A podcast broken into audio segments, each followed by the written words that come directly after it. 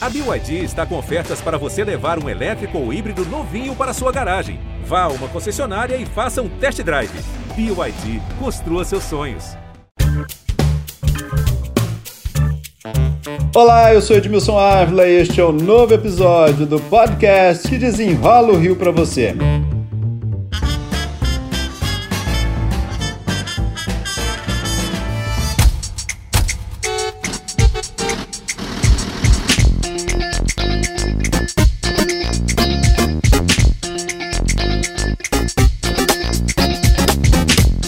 Transporte no Rio de Janeiro não está bem, todo mundo sabe, né, gente? BRT, Supervia, linhas que desapareceram, a obra do BRT Transbrasil que se arrasta, já tem aí sete anos de atraso, mas vem aí dois projetos que devem mexer com o transporte na capital. Um grande terminal de BRT, ônibus comum e VLT e novas linhas de VLT. Para desenrolar esse assunto, meu convidado é o presidente da Companhia Carioca de Parcerias e Investimentos, CCPAR, Gustavo Guerrante, a quem eu já agradeço pela participação Gustavo, muito obrigado, hein? Vamos desenrolar aí este momento difícil do Rio de Janeiro com transporte, com o que deve ser aí o maior investimento na capital, que é esse grande terminal. Vamos explicar o que é isso? Olá, Edmilson, eu agradeço o espaço. É a integração do Transbrasil com o VLT num grande terminal, denominado Terminal Intermodal Gentileza. Claro que o nome faz uma homenagem ao, ao profeta Gentileza, que tinha ali colado no, no gasômetro, então a gente já deixa aí né, a localização antecipada no antigo terreno do gasômetro, onde tinham muitas pinturas dele no antigo elevado da perimetral. Um grande terminal integrando todos os passageiros que vierem do BRT e aqueles que desejarem para a Zona Norte e Zona Sul seguirão no sistema convencional de ônibus, que também terão suas paradas ali organizadas, e o VLT que chegará até o outro lado da Francisco Bicalho, dentro do antigo terreno do gasômetro, e aí sim fazer essa comunicação para chegar ao centro da cidade por duas dessas três linhas hoje existentes do VLT. A expectativa é de receber ali aproximadamente 150 mil passageiros dia e que aí aproximadamente metade disso, talvez um pouco menos, quase 50% disso, migrar para o VLT com destino ao centro. E aí, evidentemente, no centro, migra-se para barcas, aeroporto Santos Dumont, rodoviária, qualquer um desses modais. Vamos dividir aí, tem espaço para tudo isso? Temos espaço. Esse terreno, Edmilson, é um terreno de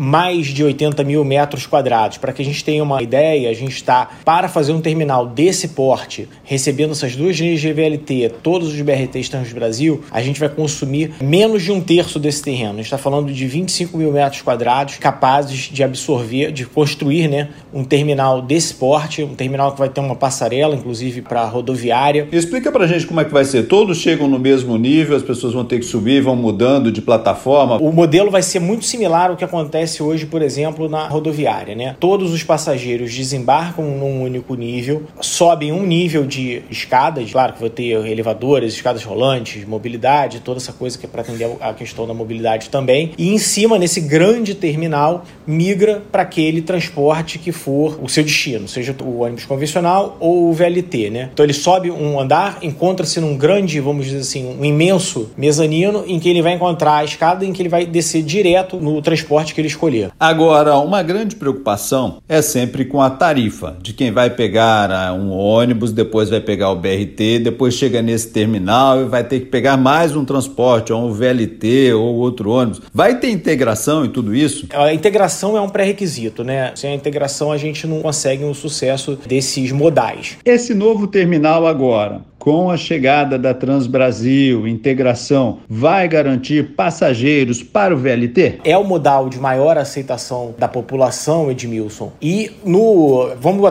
colocando em números pré-pandêmicos, né? Porque evidentemente a pandemia teve um, um, fator muito pesado nessa questão do transporte, muito pesado no centro da cidade, porque é o principal destino né, das pessoas que vêm trabalhar na, no Rio de Janeiro. Mas a gente tinha um transporte que chegou a levar 130 mil passageiros dia. Isso é um número expressivo para uma linha de, né, para um sistema de VLT, inclusive em termos mundiais. Essa demanda do Transbrasil, evidentemente, vem a agregar isso, mas também a outras iniciativas, né? Se a gente tem uma retomada da economia associado, acredito que principalmente as todas essas iniciativas que o município do Rio vem dando para residencial no centro do Rio, isso tudo sem dúvida vem a trazer mais movimento para o VLT. Houve uma inadimplência muito grande na gestão do prefeito Marcelo Crivella com o VLT. Essa inadimplência foi sanada por um grande reequilíbrio econômico-financeiro que foi feito nesse contrato pela prefeitura há poucos meses. Mas tinha um acordo também que já veio da prefeitura do Eduardo Paes que era difícil de cumprir lá, que é o número de passageiros, né? O número de passageiros nunca chegou ao que era o estimado na época, né? Mais de 200 mil. Chegou, se não me engano, a 130 foi o máximo, né? E aí já era uma demanda já muito, muito alta para chegar, né? Era uma demanda alta, Edmilson, mas naquele momento, então assim, é importante contextualizar um pouco o momento em que aquilo foi dimensionado. De fato, algumas premissas não se corresponderam e aí leia-se o crescimento econômico do país, o crescimento econômico da cidade veio em queda. Em 2014 inicia-se essa crise que se agrava com a gestão do prefeito Marcelo Crivella, se agrava ainda mais com uma pandemia. De fato, algumas premissas de pessoas morando na região, mais pessoas trabalhando, mercado produtor crescente, não se confirmaram. Evidentemente que esse número não se confirmou. Previsão para quando, hein? Final de 23. Agora, vamos continuar falando de VLT, que são os novos projetos. Enfim,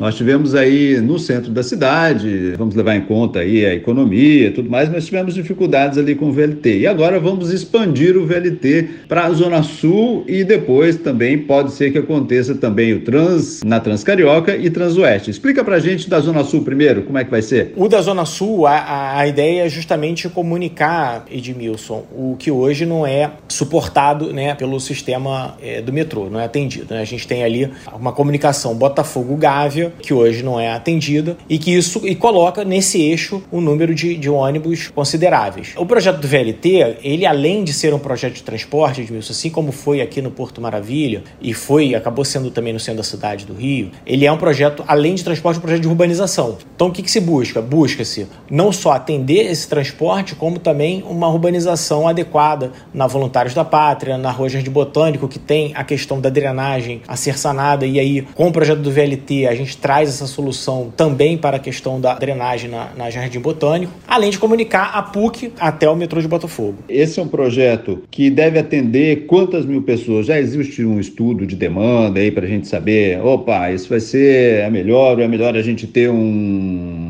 metrô? O que, que vocês já têm de estudo para mostrar? Na gestão anterior, em, em 2015 e 2016, foi feito um processo de manifestação de interesse em que nós recebemos duas empresas interessadas que estudaram o sistema. É evidentemente que são números de 2015 e 2016. Nesse momento, o que, que a gente está fazendo? Exatamente atualizando o estudo de demanda. A gente quer ter um estudo de demanda atual. Aquele de engenharia, aquela parte de engenharia, a parte de jurídico, a parte de modelagem econômico-financeira, eles estão estruturados desde essa época. O único número que a gente quer checar nesse momento é exatamente o estudo de demanda, que a gente vai fazer uma contratação, a CCPAR vai fazer uma contratação de empresa especializada nesse assunto para atualizar os números de 2015 e 2016 para lançar esse projeto ainda esse ano. Esse projeto vai sair, tem data para terminar? Pelo que a gente tem de material de 2015 e 2016, a gente entende que esse projeto se viabiliza com uma PPP. A gente tem que iniciar as obras ano que vem, 2023. O processo de PPP, licitatório de PPP, é um projeto longo. E aí sim, aproximadamente 30 meses de implementação. Agora, e os outros dois projetos ali? Transcarioca e Transoeste. Esses dois vocês vão fazer na prática ou vocês começam só o estudo? Tem que ir para a fase de estudos, né, Edmilson? Esses dois transportes, eles são cruciais para a cidade, não que os outros não sejam, mas são transportes que atendem um número de passageiros muito grande, que afetam muito o cotidiano. Então não pode haver, né, margem para dúvida. Vamos botar data em tudo isso, então. Então, o, o grande terminal é para 2023. Perfeito. 2023. Depois, o VLT na Zona Sul, isso ficaria para 2024? 2024. O início das obras ainda em 23. E terminaria já em 2024? Não, são 24 a 30 meses de obra, Edmilson. Ah, então isso 25 ou 26, mais ou menos. E esses dois estudos ficariam então para um, um outro prefeito, enfim, que se quiser levar isso adiante. Seria isso? É um plano de longo prazo que a gente busca deixar tudo pronto para que seja dado início. Evidentemente que é um plano de, de 10, 15 anos, isso depende de outras gestões, não se faz isso em uma gestão única, mas o que se quer é justamente deixar as bases para que tenha essa troca de modal para um modal mais sustentável, um modal de maior conforto. Gustavo Guerrante, presidente da CCPAR, muito obrigado pelas explicações aqui. Obrigado a você, Edmilson. Este podcast foi editado e finalizado por Felipe Magalhães. E eu, Edmilson Ávila, toda semana desenrola um assunto aqui para você. Até o próximo!